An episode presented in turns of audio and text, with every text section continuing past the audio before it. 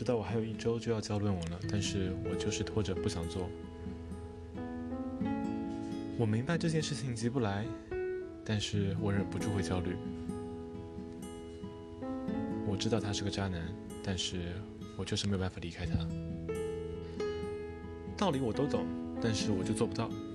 这是一个非常普遍的问题，而这个普遍的问题呢，一般有七个主要的形成原因。首先，懂和执行之间没有必然的联系。让你行动的，并不是仅仅理智层面上的懂得和理解。但是在常规意义上或大众的认知里面，仿佛懂了就一定能做到。当我们试图想让另外一个人有所改变的时候，我们基本采用的方法都是劝说，仿佛只要把别人说通了，把这事情说明白了，他就能够做出改变。对于一部分说出道理我都懂，但是就做不到这句话的人来说，他们说出这句话，在某种意义上。其实是为了传达出，你看，道理我都明白了，但是对我其实没什么用，所以请不要试图再令让我改变了。而另外一方面，因为人们通常会把懂得和执行挂钩，这就会在知道但做不到的情况下引发一定程度的焦虑。有很多人的焦虑和痛苦来自于一种笼统的渴望，变得更优秀、变得更好之类的目的。或者是由于别人的羡慕，会让一些道理和方法套用到自己身上，但却始终达不到目标所导致。还有不在少数的人，是因为幼年时期被父母、老师等其他长辈给予特别高的要求和期望，导致其形成了一种会过度追求完美和理想化自我的一个倾向。比如说，有很多在考研阶段的人都非常焦虑，一方面呢，知道自己应该静下心来好好学习。但另一方面，却会在该学习的时候，忍不住的玩手机、刷微博、刷知乎、刷微信朋友圈，或者现在抖音，其他一些社交媒体。日子就这样一天天过去了，然后内心也越来越着急，但是呢，行动却永远跟不上。于是他们完全的被焦虑和恐惧所笼罩着，却从来没有停下来想一想：我之所以考研。其实会不会是为了逃避找工作的压力？我之所以考研，是不是只有想一个想上一个好大学，有一个研究生的名义，给自己镀一层金？我之所以考研，会不会只是父母的安排，而不是我自己想要的？所以，你所懂的这个道理，所带给你的结果，其实并不一定是你真正想要的。另外。即使你在理智层面上知道了、懂了，但其实你的内心还是坚定的相信着的，还是之前的那种认知。人类拥拥有理性，但问题在于，为我们做事情提供动力的，并不是理性，而是情绪、情感，而是一种热情、一种憧憬，这类更多偏向感性层面的要素。所以。从某种层面上讲，我们是分裂的两部分的组成，理智和情感这两部分也时常会出现冲突。有很多人都渴望着成功，而我们可以看到很多、非常多的励志书籍来鼓励别人、鼓励人们追求成功，也有不少的方法论告诉你怎么达到成功。但不管你理智层面上对成功有多么的渴望，不管你是不是真的非常清楚达到成功的这些步骤，如果你没有办法发自内心的热爱这份事业、这件事情，如果你不能在感性层面上对你想想做的事情充满激情，那么毫无疑问你会陷入这种懈怠、拖延，最终却什么都做不了。我们的大脑还是挺神奇的，我们会一刻不停地盘算着。怎么样把自己的一个痛苦和付出最小化？怎么样可以把我们的享受和快乐最大化？所以我们会本能的喜欢，而且倾向于待在自己熟悉的一个舒适区内。而知道了一个新的道理，或者是想要达成一个新的改变，往往意味着你不得不跳出自己的舒适区，而这需要你经历一定程度的痛苦。我们不愿意付出努力，我们不想承受痛苦。我们只想一觉醒来，自己自动的就改变了。我们只想着在未来的某一刻，我们突然之间就不再拖延了。我们只想着或幻想着，在年终突然自己的业业绩就提升到公司第一了。但我们只会用想、用幻想来满足自己，来缓解焦虑，却很难在行动的层面上付出任何有效的努力。回到一开始说的一个例子哈，这个我知道我应该离开这个渣男，但是我做不到。但事实上，并没有任何人把刀架在这个人的脖子上，说：“你要是离开这个男人，我就会砍死你。”所以，我就是做不到。这个说法本身是一种逃避。如果你继续问下去，那你为什么做不到呢？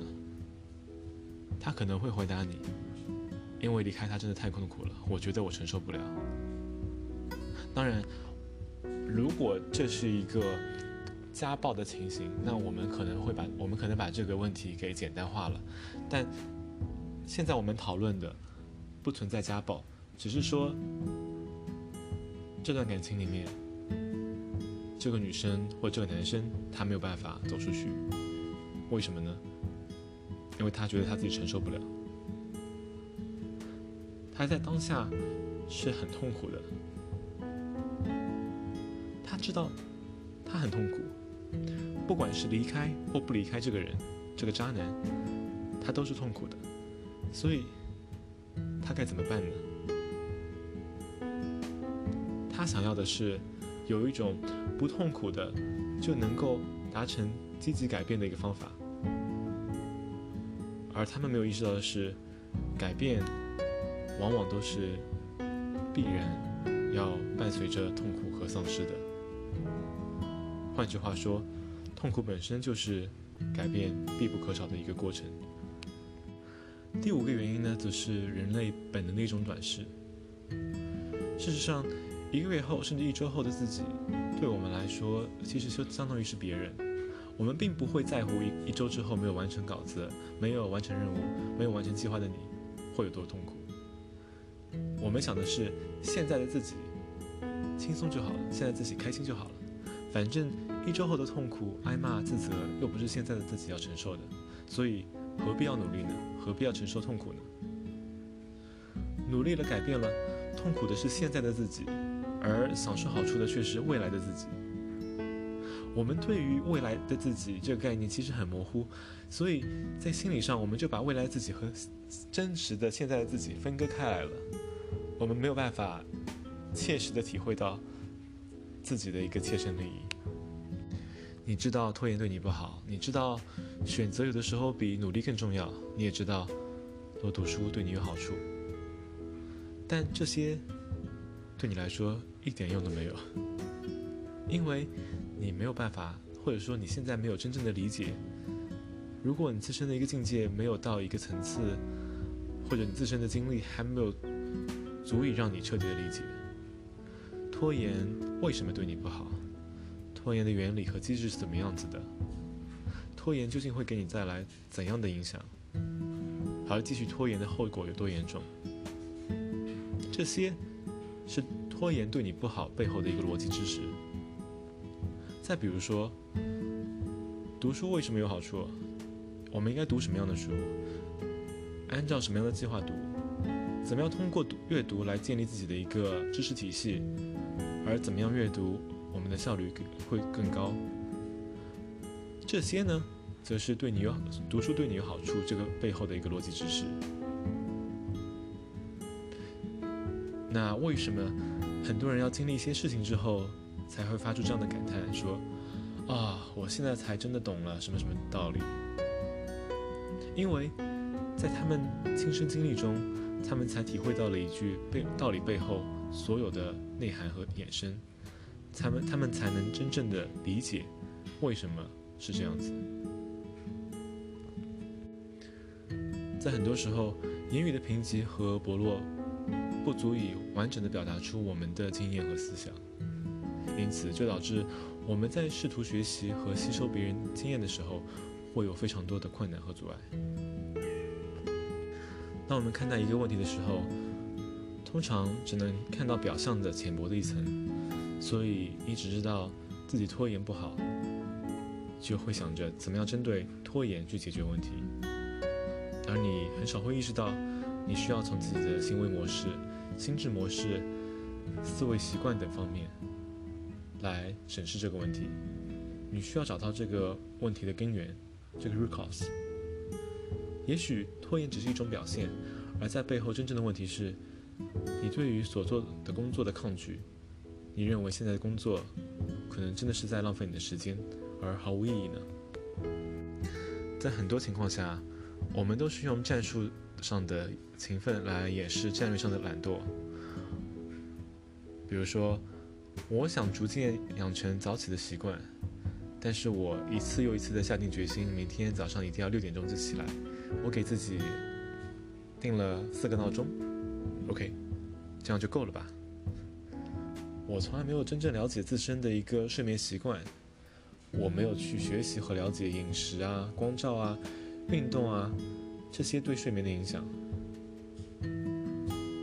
我不愿意给自己制定一个具备可执行性的、能够让我一步步达到目标的计划。我想的只是一蹴而就，我想的是对自己的一个坏性子应该。起不到作用，那就泄气，而且认为自己已经付出努力了。但这些努力真的是努力吗？他们其实都是无效的。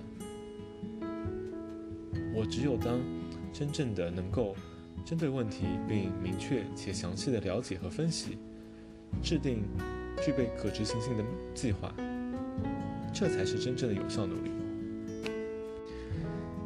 第七个原因呢，则是。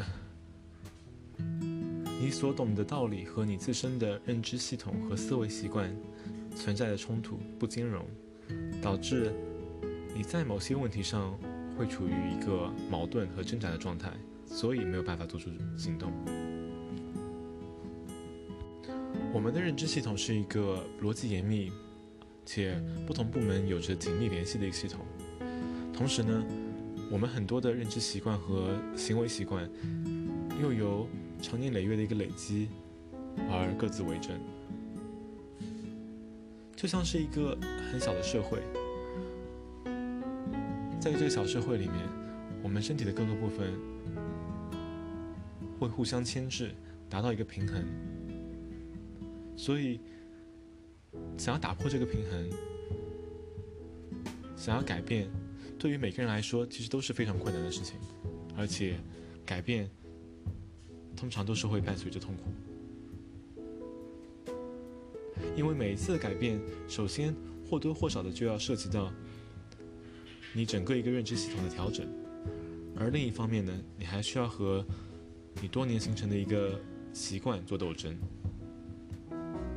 所以，当我们试图把接收的新的信息、新的道理纳入并且内化到自身的一个认知系统当中的时候，总是会经受一些不少的困难。而因为不兼容和冲突导致的矛盾和挣扎，我们会没有办法做出决定和行动。而事实上，我们可能一开始就不清楚该如何做出选择，因为整个世界都充满了未知和不确定性。而任一任何一个行动、任何一个决定或选择，其实都不存在所谓对错、好坏之分。那如果没有这样一个标准来做区分，供我们参考，我们就没有办法拥有安全感，而通过安全感来做出一个选择。我们害怕做出让自己后悔的、对自己不好的，会导致一些危险的抉择，所以我们制定了很多各式各样的规则和标准，来帮助我们做参考、做准绳。但问题又出现了，因为评判的标准实在太多了，导致每一个人的评判标准都不一样，所以你会感到无所适从，你也不确定哪一个选择对你更好，然后你就停留在长久的一个犹豫和质疑当中。那我们该怎么做可以更加高效的做到知行合一呢？你怎么样就可以知道了就做到呢？所以，我们该怎么做才可以更加高效的做到知行合一呢？我们怎样才可以知道了就做到了呢？有六个步骤可以供你参考一下。首先，我们需要清除掉一些，比如说懒惰、悲观、短视、依赖别人、极端的这些对你非常大的阻碍，或者说。这与其他的很多的道理和经验都不兼容的你的自身的一些主要特质。每个人身上呢，可能都会有两到四五个对自己影响挺大的一个负面特质的，而这些特质呢，会导致我们很多事情都做不成，而我们也会发现，在生命中的很多时刻，我们都是被这几个负面特质所困扰的，而这些负面特质。长年累月下来，变成你的习惯，他们始终在你的面前成为阻碍你改变的最大的原因。那我们能做的是回答这几个问题哈。在我们的生命当中，对你影响和阻碍最大的负面特质是什么？它们形成的原因是什么？而你又准备如何有计划的将这些改变？第二点。主动进行大量的学习和积累，扩大自己的视野，加深我们对事物的洞察力。偏见和顽固的执念往往来自于无知，而不断扩大知识面和视野，可以帮助我们在看待问题的时候更加的深入和全面。然后呢，我们需要把自己调整到一个更加易于接受新的知识和观点的一个状态，建立一个开放式的心态。这是我们经常说的一个 open mind。接下来呢，我们需要逐渐培养，让你的理智做行动的主导的习惯。我们需要重新的调整和摸索我们的理智和情感的交互方式，要能够让我们的理智顺势而为去驾驭我们的情感和激情，让我们的热情感性为我们所用，而不是不停的和我们自己抗争。然后，第五点，我们需要制定具备可执行性的计划。这意味着什么呢？这意味着我们计计划的目的是有效。也就是说，如果这个计划具有很高的你执行不下去的，那你会因为懒惰而过了两天就忘了，你会因为拖延就对这个计划产生抗拒，那这个计划就是不合格的。因为它对你来说并不具备可执行性。一个计划有效的前提是，你首先得了解你自己，根据你自己的品性和习惯来设计，而不是针对你想改变的地方硬来。要记住的是，你始终没有办法强迫了了自己，你必须看得长远一些，给自己足够的时间，从最基本的。最微小的改变和练习计划开始。第六个步骤则是持续的练习，让新的观念逐渐替代旧的观念，用新的行动来逐渐替代旧的行动。唯有持续的坚持和练习，才会给我们深入且扎实的改变。不仅是行动，包括认知习惯上的改变，也需要我们有意识的自我提醒和矫正。才能够逐渐的被修正。哎，这个时候可能会有人说：“哇，你这些说的怎么可以这么多？都是类似于有点像废话。谁都知道，持续的练习才能获得改变。但问题是我坚持不下来啊！你只有告诉我怎么样坚持下来，一个切实有效的、具备可行性的方法，这才算是干货。不然。”这和鸡汤有什么两样呢？首先，人的改变的确就是一个循序渐进的过程，就和一个社会的发展一样。你需要做到第一步的基础，才能处理第二步的问题。在没有完成第一步的情况下，你对第二步的理解和认识都是有偏颇的。而且，如果你没有完成第一步，你怎么可能把第二步完成呢？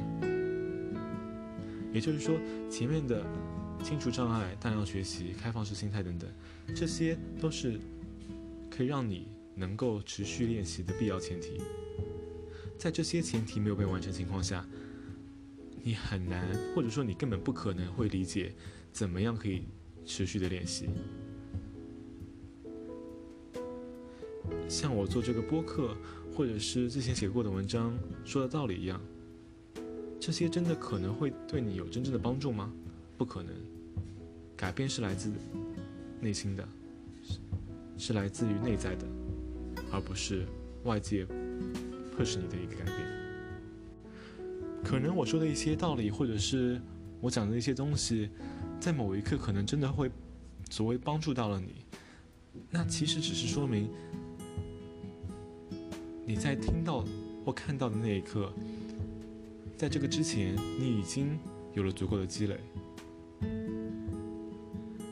而如果你的一个境界或者是心智水平，并不在同一个层面上面，那不管是多好的培训材料，不管是做多少的咨询，不管是多少的播客，多精辟的道理，这些没有办法让你思考。所以归根结底，怎么样可以让你真正的成长呢？让你改变呢？让你成熟的方法呢？只有一个东西，叫经历。只有你自己真实发生的经历，才可以给你全面的感受和体会。只有经历，才会让你真正的理解和体会到什么是生活。你会明白很多道理，而所有的经验。只不过是我们勉强对于复杂的生活的一个，并没有那么准确的总结。没有什么道理可以真切地反映出生活的真谛，只有生活本身才是真正的生活。所以，活在当下，here now，并不是让你去享受，或是非常短视的开心。